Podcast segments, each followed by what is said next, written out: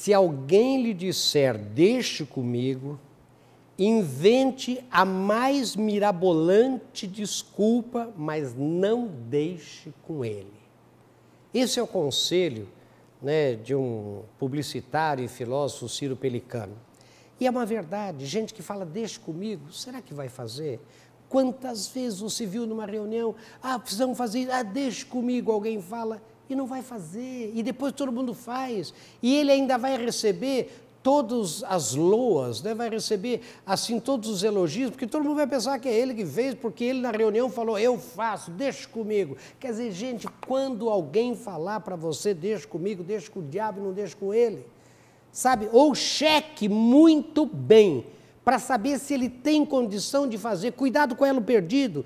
Eu vou fazer isso, depois aquilo, depois aquilo, depois a gente consegue. Como que consegue? Deixa comigo. Mas, gente, não pode deixar com, com quem não sabe o que fazer. Pense nisso. Quando falarem para você, deixe comigo. Desconfie, cheque. E de preferência, não deixe com ele. Pense nisso, querido. Sucesso.